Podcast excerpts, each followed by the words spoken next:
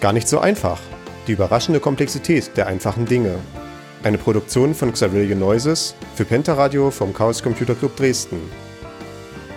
Folge 3. Der Herzschlag eines ganzen Kontinents. Woher kommt der Strom? Ja, ganz einfach, aus der Steckdose. Wenn es so einfach wäre, müsste ich keine ganze Sendung drüber machen. Aber natürlich ist es gar nicht so einfach. Wenn ich abends nach Hause komme und den Fernseher einschalte, muss der dafür benötigte Strom irgendwo produziert werden. Im Stromnetz gilt, was jetzt gerade produziert wird, muss auch jetzt sofort verbraucht werden. Man kann den Strom nicht mal eben in Überlandkabeln zwischenspeichern und die meisten Kraftwerke kann man auch nicht mal eben ein- und ausschalten.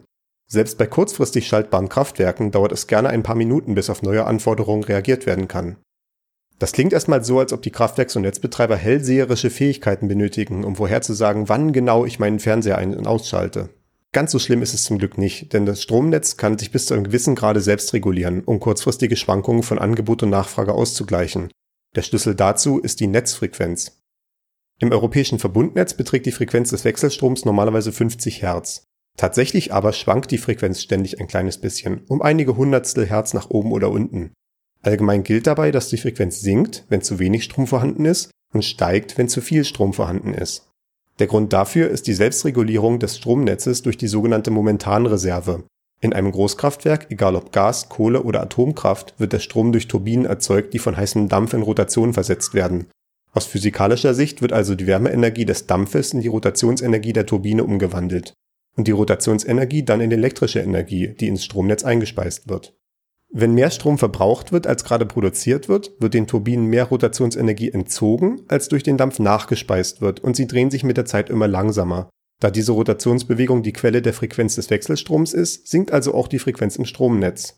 Und da alle Turbinen im europäischen Verbundnetz durch eben dieses Netz miteinander verbunden sind, werden sie alle gleichmäßig ausgebremst. Umgekehrt funktioniert es genauso. Wenn gerade etwas weniger Strom verbraucht wird als zuvor, wird den Turbinen weniger Rotationsenergie entzogen und sie drehen sich mit der Zeit immer schneller. Die Netzfrequenz steigt also. Diese Änderungen der Netzfrequenz führen im nächsten Schritt unmittelbar zu Effekten auf der Verbraucherseite. Bei den meisten Elektromotoren ist die Leistung proportional zur Netzfrequenz. Das heißt, mit steigender Netzfrequenz steigt im gleichen Maße auch die Leistungsaufnahme. Und das ist genau, was wir gerade brauchen. Wenn zu wenig Strom im Netz verfügbar ist, sinkt die Netzfrequenz und Elektromotoren verbrauchen entsprechend weniger. Wenn umgekehrt zu viel Strom eingespeist wird, steigt die Netzfrequenz und damit auch die Leistungsaufnahme der Elektromotoren. Ein kleines bisschen Überangebot oder Übernachfrage wird auf diese Weise ganz automatisch durch reine Physik ausgeglichen. Wenn das nicht reicht, setzt im nächsten Schritt die sogenannte Primärregelung an. Genau wie die Wirkung der Momentanreserve funktioniert Primärregelung automatisch, allerdings kommt jetzt Elektronik ins Spiel. In Kraftwerken, die an der Primärregelung teilnehmen, messen Sensoren die Netzfrequenz und passen bei Schwankungen eigenständig die Produktionsleistung des Kraftwerkes an. Wenn der Strom durch eine dampfbetriebene Turbine erzeugt wird, besteht die Primärregelung zum Beispiel darin, das Dampfventil zu öffnen oder zu schließen, sodass je nach Strombedarf mehr oder weniger Dampf auf die Turbine kommt. Die Kraftwerke, die an der Primärregelung teilnehmen, bilden zusammen die Primärreserve. Kraftwerke in der Primärreserve können mit einer Verzögerung von maximal 30 Sekunden kurzfristige Nachfrage oder Angebotsspitzen ausgleichen und tragen damit wesentlich zur Stabilität des Stromnetzes bei. Die teilnehmenden Kraftwerke wechseln wöchentlich. In einer Auktion können Kraftwerksbetreiber anbieten, eine bestimmte Leistungsmenge als Primärreserve vorzuhalten. Die günstigsten Anbieter bekommen den Zuschlag.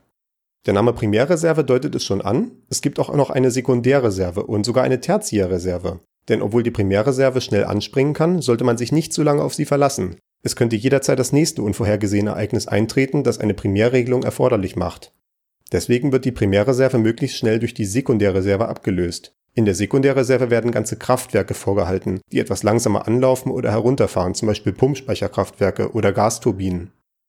Neben diesen wesentlichen Regelmechanismen und Reserven gibt es noch andere Wege, die Leistungsbilanz im Stromnetz zu beeinflussen. Windkraftwerke zum Beispiel schalten sich je nach Netzfrequenz selbsttätig an oder aus. Wenn man also ein Windrad stillstehen sieht, obwohl gerade ein guter Wind weht, liegt es vielleicht an einem Überangebot im Stromnetz. Und dann gibt es noch den sogenannten Lastabwurf. Manche Großkunden, zum Beispiel Zementmühlen oder Kühlhäuser, haben besondere Verträge, durch die sie Strom vergünstigt erhalten, wenn sie im Gegenzug bereit sind, bei Stromknappheit kurzfristig alle Maschinen abzuschalten, um einen Blackout zu vermeiden. Soweit die Theorie. Aber was ist, wenn nun ein großer Störfall eintritt? Kann unser Stromnetz auch den Ausfall eines ganzen Großkraftwerkes überstehen? Die Antwort ist ein eindeutiges Ja. Am 25. März 2015 zum Beispiel kam es im Atomkraftwerk Gundremmingen zu einem Störfall. Bei Wartungsarbeiten am Block B wurde versehentlich eine Kontrollanlage des in Betrieb befindlichen Blockes C ausgeschaltet, was zur automatischen Sicherheitsabschaltung dieses Blocks führte. Innerhalb von wenigen Sekunden waren 1,2 Gigawatt weniger im Netz als vorgesehen. Die Netzfrequenz fiel zunächst scharf ab, jedoch gebremst durch die Momentanreserve und die Trägheit der angeschlossenen Verbraucher. Nach 20 Sekunden konnte die Primärreserve den Frequenzabfall stoppen und zusammen mit der Sekundärreserve die Netzfrequenz innerhalb weniger Minuten wieder in normale Bereiche zurückführen. Obwohl von einem Moment zum nächsten eine Strommenge wegfiel, die dem Verbrauch von über drei Millionen Haushalten entspricht, betrug der gesamte Frequenzabfall von Spitze zu Spitze lediglich 50 Millihertz. Die Frequenz ist also nur um 0,1% abgesunken. Es gab keinen Stromausfall, nicht mal die Lichter haben geflackert. Außer dem Kraftwerkspersonal und den Netzbetreibern hat wahrscheinlich niemand etwas mitbekommen. Dass der Ausfall eines Großkraftwerks so langweilig ist, haben wir auch dem europäischen Verbundnetz zu verdanken, indem alle Länder auf dem europäischen Festland ihre Stromnetze immer mehr miteinander verbinden, ermöglichen wir nicht nur den Handel mit günstigem Strom über Ländergrenzen hinweg, wir helfen auch unseren Nachbarn, mit unseren gemeinsamen Reserven Stromausfälle zu vermeiden. Und wenn ihr also das nächste Mal den Fernseher einschaltet, denkt daran, der Stromverbrauch des Fernsehers lässt alle Kraftwerksturbinen in ganz Europa ein ganz kleines, kleines bisschen langsamer drehen. Das war gar nicht so einfach. Folge 3. Eine Produktion von Cerulean Noises von und mit Stefan Majewski. Mit Musik von Josh Woodward. Vielen Dank an Matthias Dahlheimer, auf dessen Arbeit diese Folge basiert. Weitere Informationen zur Sendung, Links zu Quellen und Musiktiteln sowie alle anderen Folgen gibt es auf www.garnichtsoeinfach-podcast.de.